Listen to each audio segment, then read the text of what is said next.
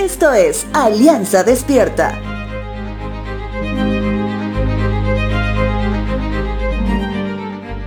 Si recordamos lo que el apóstol Pablo les dice a los creyentes de Roma en el capítulo 10 acerca de que la fe viene por el oír la palabra de Dios, será un buen comienzo para el podcast del día de hoy.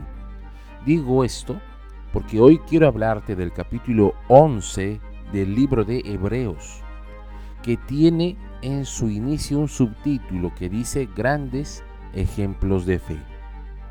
Libro de Hebreos capítulo 11 versos 1 al 3 dice lo siguiente. La fe demuestra la realidad de lo que esperamos. Es la evidencia de las cosas que no podemos ver.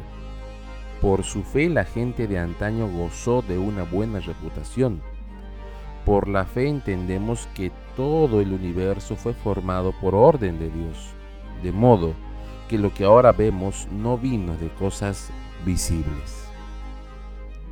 El autor inspirado hace referencia a lo que debe significar la fe para nosotros, como la realidad que esperamos que suceda y que se convierte en la más grande evidencia de lo que aún no podemos ver con nuestros ojos.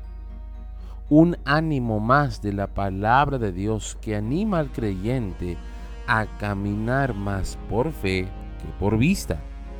En ese sentido, las escrituras mencionan que por esa clase de fe, personas del antepasado del autor de Hebreos habían sido personas de renombre por el hecho mismo de lo que acabamos de mencionar.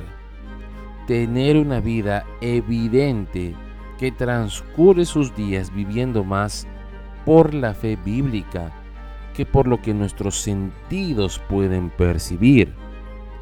A lo largo del capítulo 11 el autor cita que por la fe bíblica Abel presentó buena ofrenda a Dios que por la fe bíblica Enoch ascendió al cielo sin morir, que por la fe bíblica Noé construyó el arca, que por la fe bíblica Abraham obedeció cuando salió de su tierra.